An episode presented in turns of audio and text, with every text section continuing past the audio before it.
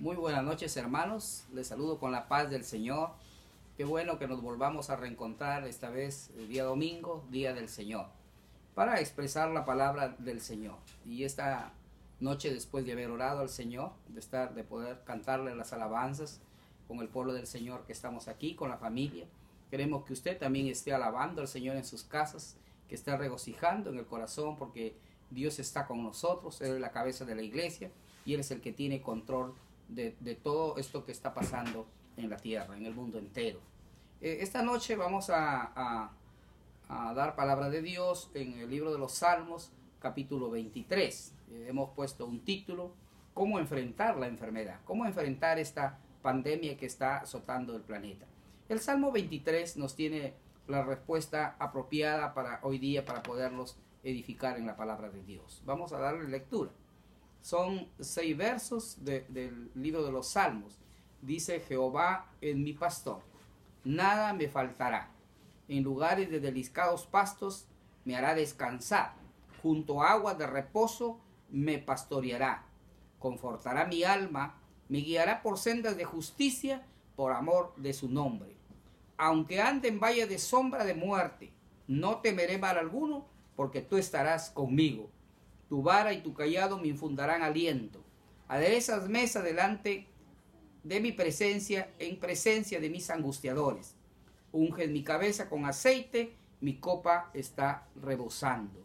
Ciertamente el bien y la misericordia me seguirán todos los días de mi vida, y en la casa de Jehová moraré por largos días. Dígame usted si no es una gran promesa que nos hace el Señor en el Salmo 23. Quiero decirles, amados hermanos, que los cristianos descansamos sobre un fundamento. Y es un fundamento firme que no se conmueve, que está siempre firme. El apóstol Pablo le escribía a su hijo amado en la fe, Timoteo, en la segunda carta de Timoteo capítulo 2, verso 19. Le, decía, pero el fundamento de Dios está firme, le decía, teniendo eh, este sello y el Señor dice, conoce al Señor a los que son suyos. Mira cómo el Señor nos conoce a cada uno de nosotros. Y, ah, y, apártese, le, dijo, le decía Pablo a Timoteo, apártese de iniquidad todo aquel que invoca al nombre de Cristo. Quiere decir que nosotros los cristianos, que hemos sido apartados, que hemos sido seleccionados para apartarnos del pecado, de toda iniquidad, debemos estar para que el Señor dice que Él nos conoce a cada uno de nosotros. Ahora, eso es como número uno, que, dijimos esta noche que los cristianos descansamos sobre un fundamento firme. Número dos, quiero decirles que es Dios quien completa su obra en nosotros, ¿no? Muchos están pensando, ya voy a salir a la calle, eh, quizás me voy a contagiar, ya va a llegar mi fin. Pero Filipenses capítulo 1, verso 6, nos dice esta palabra, que estando persuadido de esto, que el que comenzó en vosotros la buena obra, la perfeccionará hasta el día de Jesucristo. Es decir, que nosotros hemos nacido, estamos en esta tierra cumpliendo una misión. Y hasta el día que Dios no la perfeccione esa obra en nosotros, es que nosotros vamos a tener que partir de esta tierra. Por eso dice que estando persuadido de esto, que el que comenzó en vosotros la buena obra, la perfeccionará ¿Hasta cuándo? Hasta el día de Jesucristo. Entonces es quien Dios quien completa su obra en nosotros. Número tres, quiero decirles que Dios cumple fielmente sus promesas, porque Él es Dios y Él es fiel. Romanos 4, capítulo 4, del 20 al 21, nos habla ahí la palabra, refiriéndose a Abraham, que dice que tampoco dudó por incredulidad de la promesa de Dios sino que se fortaleció en fe.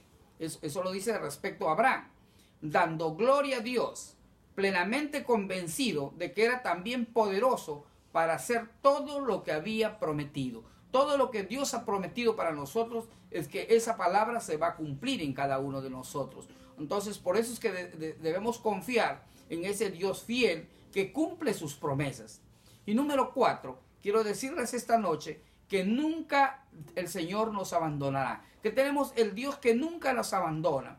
Eh, el libro de Hebreos capítulo 13, en el verso 5, la parte B, dice el Señor que no te desampararé ni te dejaré. De repente tú estás, eh, que estás confinado en casa, que estás ahí en casa, dices, de repente ya se me van a, escasear las provisiones que tengo, o quizás voy a, a, morir con este virus. Más dice el Señor, Él nunca te va a desamparar, nunca te va a faltar algo, el Señor no te va a dejar porque Él tiene cuidado de ti, de lo que, de lo que está pasando a tu alrededor. Quiero decirte esta noche, como número 5, que está con nosotros también el Señor en el valle de sombra de muerte. Si alguien está atravesando o alguien dice, hoy me he enfermado, quizás ya me está doliendo la garganta, quizás ya estoy sintiendo fiebre, quizás está entrando en un estado de nerviosismo. Eh, eh, este Salmo 23.4 que nos habla que entramos en, ese valle de sombra de muerte. Pero déjeme decirle que tenemos que enfrentar la enfermedad con esperanza si, enfermamos o si alguien ya está enfermo, quiero decirle esta noche que lo enfrente con esperanza, porque nuestro Dios es sanador y, ha demostrado que Él se compadece de los enfermos. Y yo quiero citar el libro de Éxodo, capítulo 15, verso 26, cuando le dice ahí al pueblo, dijo, y si oyeres atentamente la voz de Jehová tu Dios, es lo importante, que tú estés escuchando palabra de Dios. Si oyeres atentamente la, a la voz de Jehová tu Dios e hicieres lo recto delante de sus ojos, mire lo que está hablando la, Biblia, hicieras lo recto delante de sus ojos y dieres oído a sus mandamientos, que tú escuches lo que habla el Señor y guardares todos sus estatutos, le dijo al pueblo de Israel, nunca, eh, aquí ninguna enfermedad de las que envié a los egipcios, te enviaré a ti, porque yo soy Jehová, tu Dios sanador. Entonces, esa palabra es tan, tan buena para nosotros en este tiempo, que estamos obedeciendo al Señor, que estamos escuchando atentamente su palabra, que, no vendrán esas plagas sobre nosotros, que Dios es el que tiene un cuidado especial en esta hora por cada uno de ustedes.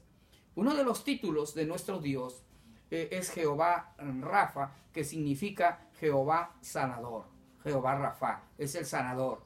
En los evangelios podemos ver que nuestro Señor Jesucristo se compadeció de los enfermos y dice que la, y lo sanaba y cualquiera que fuera su enfermedad. Habla el Evangelio de Mateo que le llevaban ahí los enfermos. El Evangelio de Lucas, capítulo 4, verso 40, dice que traían los enfermos y la gente le, y la, y le traía a la gente ahí y se llenaba los lugares, estaba ahí de enfermo donde estaba el Señor y les ponía las manos y dice que los sanaba y los sanaba a todos. Entonces, una de las funciones de la iglesia en este mundo, eh, digamos, no es, no es solo predicar la salvación, sino también eh, el poder sanador de nuestro Dios, que narra el libro de los Hechos, capítulo 5, de los versos del 14 al 16, hablan de ese poder sanador que el Señor hizo y también lo extendió en medio de la iglesia, en medio de los discípulos. Podemos ver, hermanos, que en los evangelios que nuestro Señor Jesucristo siempre llevaba a la vida de, una persona enferma, siempre llegaban y había sanidad y salvación, como dice el Evangelio de Mateo 9.2, que había la sanidad, pero también había la salvación. Entonces, queremos decir, hermanos, que tenemos que enfrentar la enfermedad también, pero con una actitud positiva. Que no estés desanimado, que tú no estés pensando en cosas negativas, sino una actitud positiva motivada por nuestra fe en Dios. Mira lo que nos enseña el libro de Proverbios, capítulo 18, verso 14. Se dice, hermanos, que según los psicólogos, hay tres actitudes y reacciones que los pacientes, cuando los pacientes son diagnosticados con enfermedades graves, con enfermedades crónicas o terminales, o como esta pandemia que estamos pasando, ¿qué pueden tener? Las personas que están diagnosticadas con enfermedad tienen depresión por tener la enfermedad. Ellos se deprimen porque están pasando este cuadro. Se sienten que la vida eh, nunca va a estar bien otra vez. Se sienten que ya no van a ser los mismos. Porque nos, nos parece injusto que tengamos esta enfermedad o que la padezca alguien a quien, nosotros amamos, de repente nuestra familia. Es injusto, Dios, que yo estoy orando y por qué nuestra familia está enfermo. De que se vaya a poner muy enfermo con el tiempo o por lo que pueda sufrir a causa de la enfermedad. Pero el versículo nos dice, eh, eh, Proverbios, que el ánimo del, del, hombre soporta su enfermedad. Mire qué importante es el ánimo, que estemos con ánimo positivo, que estemos arriba nuestro ánimo. Según algunos expertos médicos y psicólogos y también la neurociencia, afirma que una disposición optimista dice que mejora los índices de supervivencia en los pacientes. Es que cuando nosotros estamos negativos, nuestras defensas bajan y tendemos a enfermar, pero cuando nosotros estamos positivos, hay una disposición óptima, va a mejorar nuestros índices de supervivencia en los pacientes. Vamos a sobrevivir a lo que nos está pasando. Una actitud, hermanos, positiva solo puede venir de nuestra relación con Dios, a nuestra relación de nuestra fe con Él. Miren, el libro de Job Job nos puede expresar porque Job estaba muy enfermo. Job 19 del 25 al 27 nos dice, dice Job, yo sé que mi redentor vive. Mire su, actitud positiva. Y, él, y al fin se levantará sobre el polvo. Y después desecha esta mi piel, porque estaba con una sarna completa, que la carne se le, se le salía. Por eso dice, y después de desecha esta mi piel, en mi carne he de ver a Dios. Mire, él, no dice, quizás otro lo va a ver, o mis hijos, mi generación. Dice, en mi carne he, de ver a Dios, el cual veré por mí mismo. Y, lo resalta, dice, y mis ojos lo verán, ¿no? Para estar sabiendo qué Él es en su carne. Y mis ojos lo verán, y, y no otro. Aunque mi corazón desfallece dentro de mí, decía Job. Él se sentía desfallecer. La sarna era lo que tenía, era demasiado ya dolor para él, su cuerpo estaba seguramente en carne viva, pero él tenía una actitud positiva. Hermanos, una actitud positiva en este tiempo de confinamiento viene, eh, viene de reconocer el poder y las maravillas de nuestro Dios. Eh, quiero leer el Salmo 77, 77, del verso 7 al 14, porque es muy hermoso. Cuando dice, ¿Desechará el Señor para siempre y no volverá más a hacernos propicio? Se pregunta el salmista. ¿Ha cesado para siempre su misericordia? ¿Se ha acabado perpetuamente eh, su misericordia o su promesa? ¿Se ha olvidado Dios de el tener misericordia? ¿Ha encerrado con ira sus piedades? Y dice el salmista, dije, enfermedad mía es esta. Traeré pues a la memoria los años de la diestra del Altísimo. Me acordaré las obras de Jac. Sí, haré yo memoria de tus maravillas antiguas. Meditaré en tus obras y hablaré de tus hechos. Oh Dios, santo es tu camino. Grande Dios es grande como nuestro Dios. ¿Qué, perdón, qué Dios es grande como nuestro Dios? Se pregunta. Tú eres el Dios que hace maravillas. Hiciste notorio en los pueblos tu poder. Qué, bueno saber esta palabra porque esa confianza que tenía el salmista para expresar a sí mismo, ¿no? Del Señor, como, esa actitud positiva, ¿no? Que reconocía el poder y las maravillas de, de ese Dios maravilloso que tenemos. Ahora, para enfrentar la enfermedad, debemos usar la ciencia médica, porque muchos dicen, bueno, como ya estamos en Cristo, nada nos va a pasar. No, nosotros tenemos que usar la ciencia médica, pero reconociendo que todo depende de Dios, todo depende de Él, de Él va a venir la sanidad última, la sanidad total. Eh, Crónicas nos narra esto, Crónicas, segunda de Crónicas, capítulo 16, del 12 al 13, del rey Asa que el problema o el error de, este rey Asa no fue buscar a un médico, sino que no buscó a Dios primeramente, sino solo a los médicos, es decir, confió más en la ciencia que en Dios.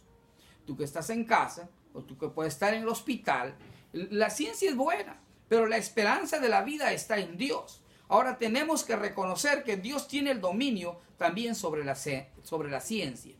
El libro de Proverbios capítulo 22, verso 12, dice de la ciencia que él vela para que la ciencia sea de, beneficio para el ser humano. Él está velando para que la ciencia nos beneficie. Él está velando para que la medicina de hoy en día que se está aplicando en los hospitales sea efectiva.